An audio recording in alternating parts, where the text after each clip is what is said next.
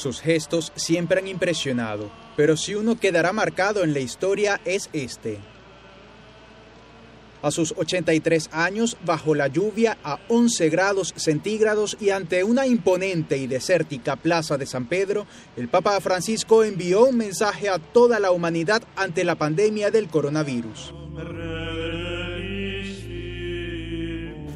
Ci siamo resi conto di trovarci sulla stessa barca, tutti fragili e disorientati, ma nello stesso tempo importanti e necessari.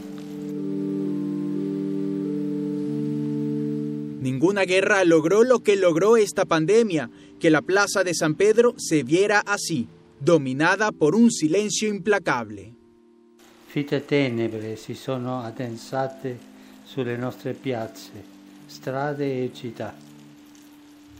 Si sono impadronite delle nostre vie riempiendo tutto di un silenzio assordante e di un vuoto desolante, che paralizza ogni cosa al suo passaggio.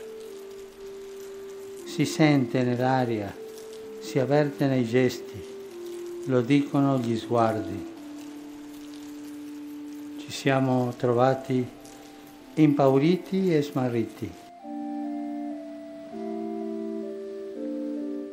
Francisco habla al mundo sin distinción de creencias. Dice que este tiempo difícil desenmascaró las vulnerabilidades y falsas seguridades de la sociedad.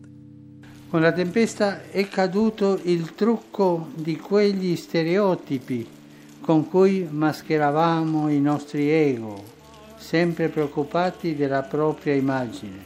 Abbiamo proseguito imperterriti, pensando di rimanere sempre sani in un mondo malato.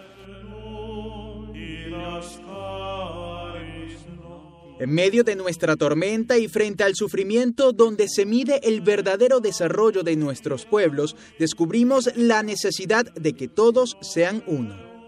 Siamo andati avanti a tutta velocità, sentendoci forti e capaci di tutto, avidi di guadagno, ci siamo lasciati assorbire dalle cose e frastonare dalla fretta. Non ci siamo ridestati di fronte a guerre e ingiustizie planetarie. Non abbiamo ascoltato il grido dei poveri e del nostro pianeta gravemente malato. El rostro de Francisco expresa los sentimientos de toda la humanidad, temor, tristeza y esperanza.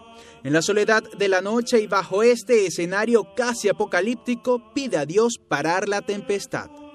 Ci chiami a cogliere questo tempo di prova come un tempo di scelta. Non è il tempo del tuo giudizio, ma del nostro giudizio.